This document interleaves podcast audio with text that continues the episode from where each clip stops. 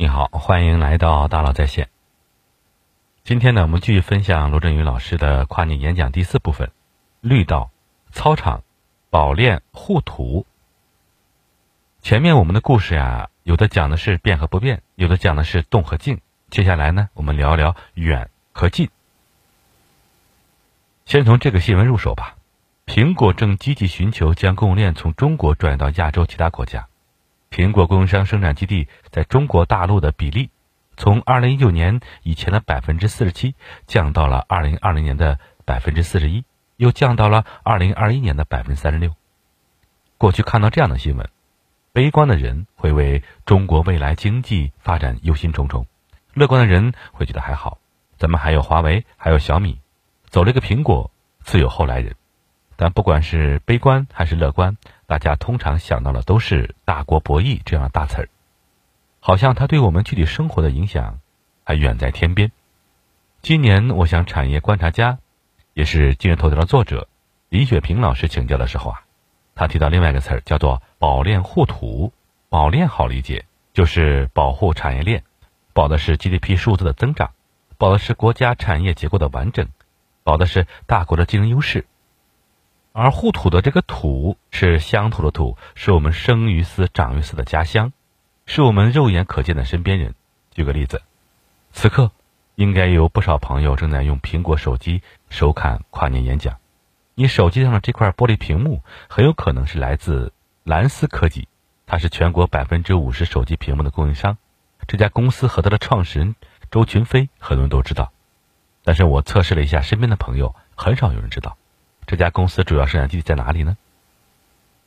在湖南省的一个县级市浏阳。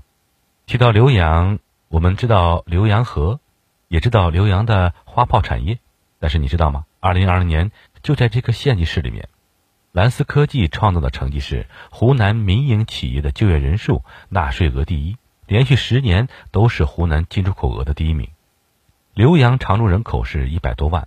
而蓝思科技直接雇佣的就有几万人，背后还有拖家带口相关配套产业的人，至少几十万人。就生活在苹果供应链的这个末端的树枝上，一条供应链搬走了，当然工厂就没有了，更别提这些工厂上游还有工厂，工厂的旁边还有大大小小的生意。现在你还觉得，如果苹果将供应链移出中国，仅仅是供应链攻防战的远方炮火，只是 GDP 账面上损失的一些数字吗？不。不只是蓝思科技一家，大量的和苹果相关的产业广布在我国的国土上，每一桩生意的背后是一家家老百姓的生计，是我们每一处乡土上的人，是身上衣、口中食，是桌上的饭，是孩子的学费。所以，保护供应链保的不是哪家企业，不是哪些遥不可及的宏观数据跟抽象概念，保的就是我们附近的具体的活生生的人。我的朋友财经作家曾航曾提醒我说呀，把苹果产业链留在中国还有更深一层次的意义，留住的可不是苹果这家外国公司，不是一些 GDP 数字，而是中国制造业的能力本身。比如说，深圳大疆无人机之所以能够横扫全球，是因为它有大量的零部件来自高水准的苹果供应商。中国本土手机厂商之所以能够崛起的这么快。也是因为可以直接利用苹果供应链上工厂的产能和技术，而中国的电动汽车产业之所以很快可以发展到世界领先，和苹果的供应链积累下来的一大批工程师和产业工人有密切的关系。邓航说啊，你知道没有？中国就像一口大火锅，里面的元素越丰富，味道就越好，创造性就越足，里面没有任何一样东西是真正多余的。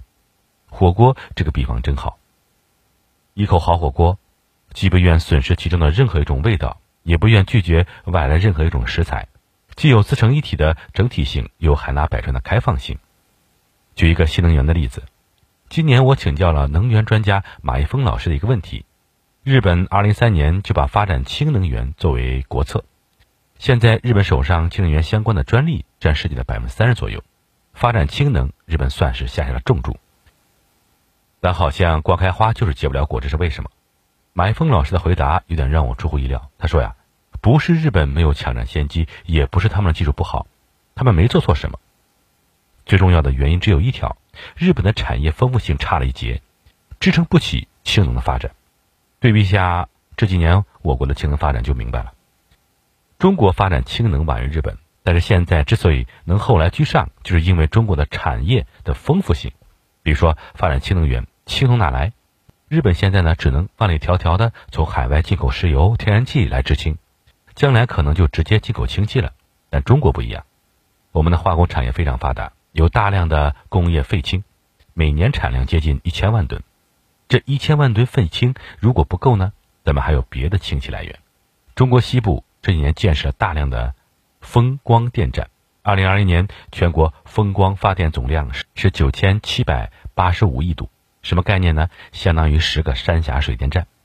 风电、光电不稳定，用不掉，得先存储起来，正好可以用电解水来制氢储存。这样就把不稳定的电能变成了化学能，这样又能获得大量的氢。下一环的问题来了：风光电转化的氢，毕竟在大西部，氢气不好储存和运输，怎么办？咱们也有办法，比如说这两年我们中国就有一项突破性的技术。二氧化碳加氢制汽油，汽油是液体，使用起来很方便，储存存储上不需要超高压或超低温。二零二二年三月，中国第一个二氧化碳加氢制汽油的装置就在大连试产成功，具备了量产的条件。它生产出来的汽油，汽车加上就直接就能用。那用来制氢的二氧化碳从哪来呢？中国那么多工厂在排放二氧化碳，这不也利用上了？刚才我只是拉了一个很粗略的一个链条，你可以感受一下，发展氢能源，工厂排放的废氢和二氧化碳利用起来了，绿色汽油的问题解决了，风光电的存储难题也顺带解决了，环环相扣。在中国人眼里，氢气不是一种孤立的新能源类型，而是把各种能源形态连接起来的纽带，是把各种难题放在一起，难题反而成了资源的魔法宝盒。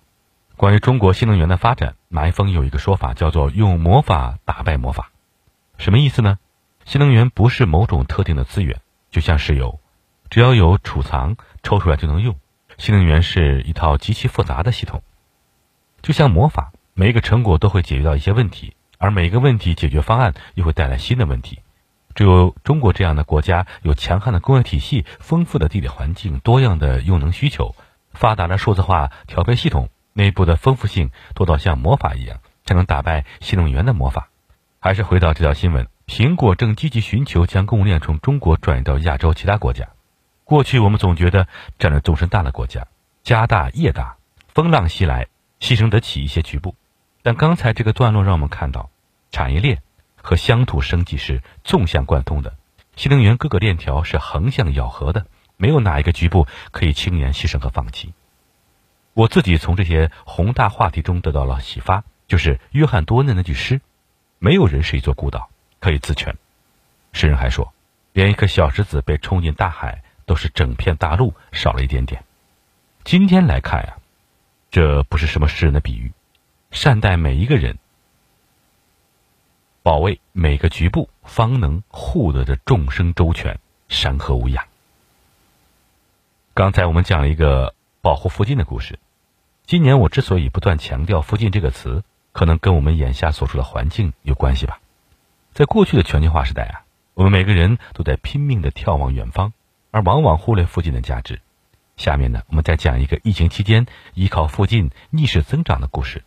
可能有的朋友还记得，二零一八年跨年演讲，我讲过一家餐馆的故事，它叫南城香，它的老板汪国玉还在得到开了一门小课。今年餐饮不好干，我好担心他。没想到一去问他，活得还非常好。疫情三年，只在北京门店就翻了一倍，现在有一百四十多家店，单店平均日流水是三万，是全国快餐店平均流水的五倍。在过去三年的餐饮业中，这简直就是个奇迹。其实南城乡打法很简单，就做社区餐饮，服务附近。王国权说呀，附近老百姓需要什么，我就尽可能去满足他们。这是一个极其朴素的逻辑。开餐馆的如果依托写字楼，最多有一个火爆的午市和一个惨淡的晚市；依托购物中心，可能有周末两天波峰和平常五天的维持，还得不得不面对高昂的租金。但南城乡的做法是细水长流的全时段社区生意，同样一份店铺租金，一天可以卖五顿饭。你任何时候去南城乡，你都会发现有吃的。上班族清早匆匆赶路，可以带走茶叶蛋和豆浆；中午懒得开火的退休大爷，可以点一碗好吃又便宜的安格斯肥牛饭；孩子下午放学回家，可以买杯奶茶，一对鸡翅垫垫肚子；晚上下班了不想做饭，一碗虾仁大馄饨暖心暖胃；深夜朋友聚会，可以去吃电炉烤串；一天午餐从早餐到宵夜，南城乡。就服务附近的人，安排的明明白白。我们今天提到南城乡的故事，不是为了说餐饮业的打法，而是为了说一个我受到了启发：附近就是星辰大海。最近半个世纪啊，定位理论火遍全球，一招鲜吃遍天。我是某地的风味菜，我擅长某种食材，我有一个当家菜，然后拼命的传播这个符号，最好让它植入到全世界用户的心智里去。这当然有用，集中全力只攻一点，成本低，效率高嘛。就像很多人拍合影的时候，想要被人注意，就得拼命的抢前排、抢 C 位。这也是我们常见的面向星辰大海的打法，想的都是去远方找更多的关注、更多的用户。我们忽略了，其实反过来只服务附近也是一个可以成立的打法。人类学家老向提醒我们说呀，现代社会有一个趋势，就是附近的消失。为了追求远方的风景，我们越来越不关心。和自己生活息息相关的那个小世界，身边的邻居、菜场、学校是什么样，我们往往很茫然。但是南城乡的故事告诉我，忽略附近，其实忽略了一种非常重要的资源。附近也有星辰大海。今年如果你的企业面对增长问题，开年咱不妨再开个会，扪心自问：要增长，默认就得是去远方吗？就是需要新客户吗？附近的老客户，我们已经服务到位了吗？围绕老客户。做深度的服务，从给他们提供一顿饭，到管好他们的一天五顿餐，这个增长的方向，咱们走到了极致了吗？如果不去远方，这也是一组我们可以琢磨一辈子的问题。我们再来说一个和附近人搞关系的故事。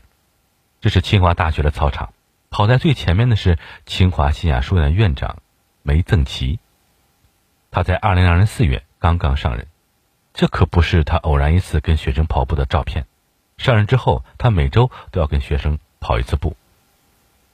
我还找梅曾奇老师要了他一张日程表，你看看：周一傍晚带学生跑步，周三上午办公室开放时间，学生可以随时去找他；周四下午主持惊鸿系列讲座；周五中午跟两个宿舍的学生午餐；周五下午跟学生一对一对谈。看完这个日程表，你肯定看出来了，梅院长跟我们一般想象的大学院长不一样，他花了大量时间。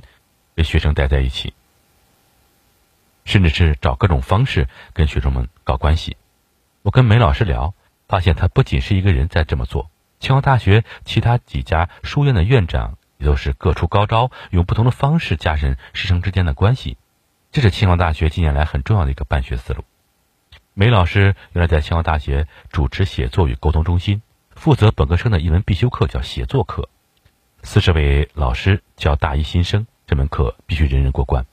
这门课有个特色，叫做面批。什么叫做面批呢？就是学生写好文章交到老师那里，老师提前看、批改好，然后跟学生一对一面谈，逐字逐句的反馈文章的问题，怎么改，为什么？注意啊，是师生要见面，就在这样一个教室里，一对一的面对面交流，不是老师跟学生的那个邮件往来。算一笔账，每年清华的本科生是三千七百人左右。每人面批两次，每年的面批量至少是七千次，这是多大的工作量？梅老师给我讲了一个写作课的教学理念，全过程深度浸润。原来跟学生跑步也好，吃饭也好，面批也好，都是为了实现这个全过程深度浸润。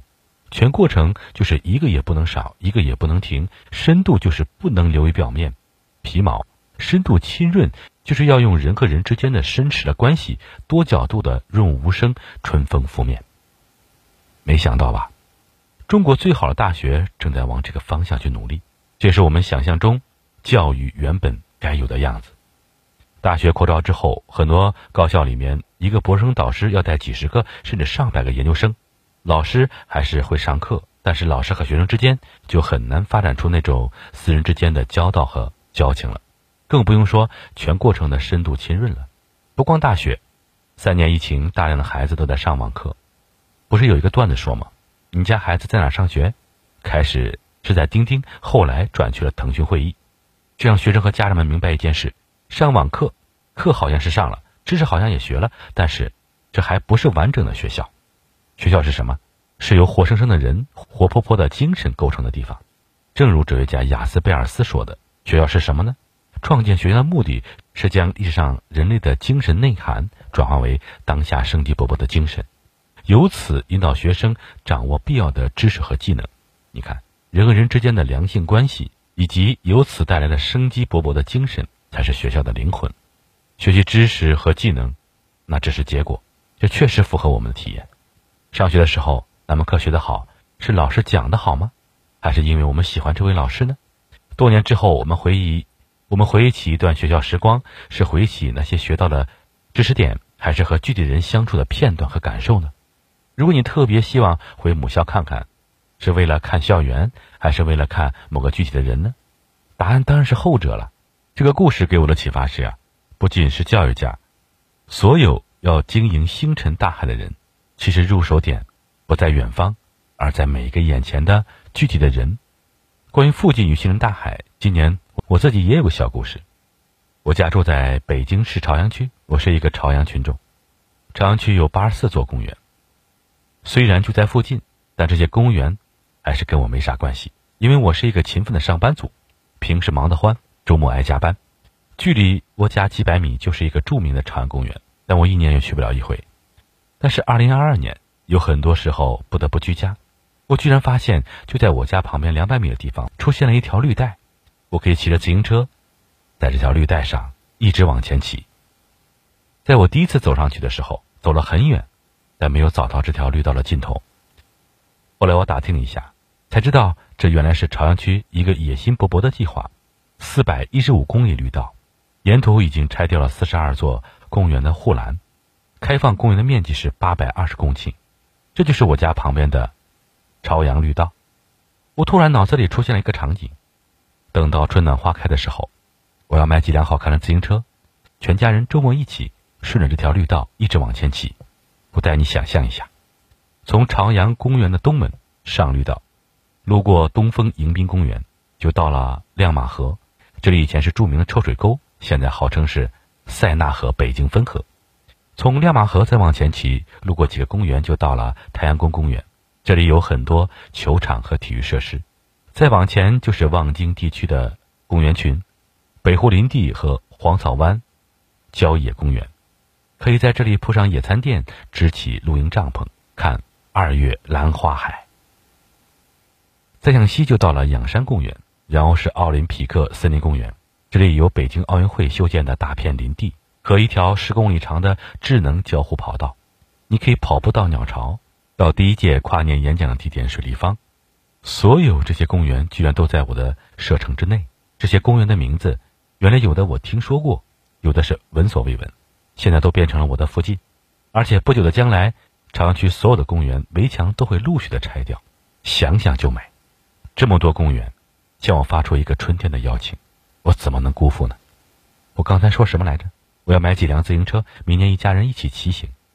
虽然春天还没有到。自行车也还没有下单，但是仅仅叉着腰站在绿道的起点上，我就已能感受到这种生活的丰沛感和富足感。仅仅因为这条绿道的存在，我自己的行动半径，我自己的生活领地，已经实实在在发生了一次扩张。当然，这只是一个隐语。我想说的是，你看，只要拆除一点点围墙，只要增加一些链接，星辰大海就在我的附近。如果你因为什么原因突然闲了下来，不妨给许久不联系的朋友发个微信，给帮过自己的人送过小礼物，为消沉的人带一点小惊喜。这就是我们可以随手建设的绿道，随手拆除的围墙。刚才我们花了点时间讲了几个关于附近的故事，他们分别提醒我：相信近处的力量，关切近处的冷暖，夯实近处的关系，体验近处的美好。过去我们总面对一些选择，到底选择近处的田野？还是诗和远方，不知道你能不能感受到两者并不矛盾。还记得宝莲护土的故事里，我们说的那个浏阳，还有著名的浏阳河吗？从罗霄山脉发源的这条河，蜿蜒二百三十五公里，注入湘江，湘江注入长江，长江东去入海，这血脉贯通的一路奔腾。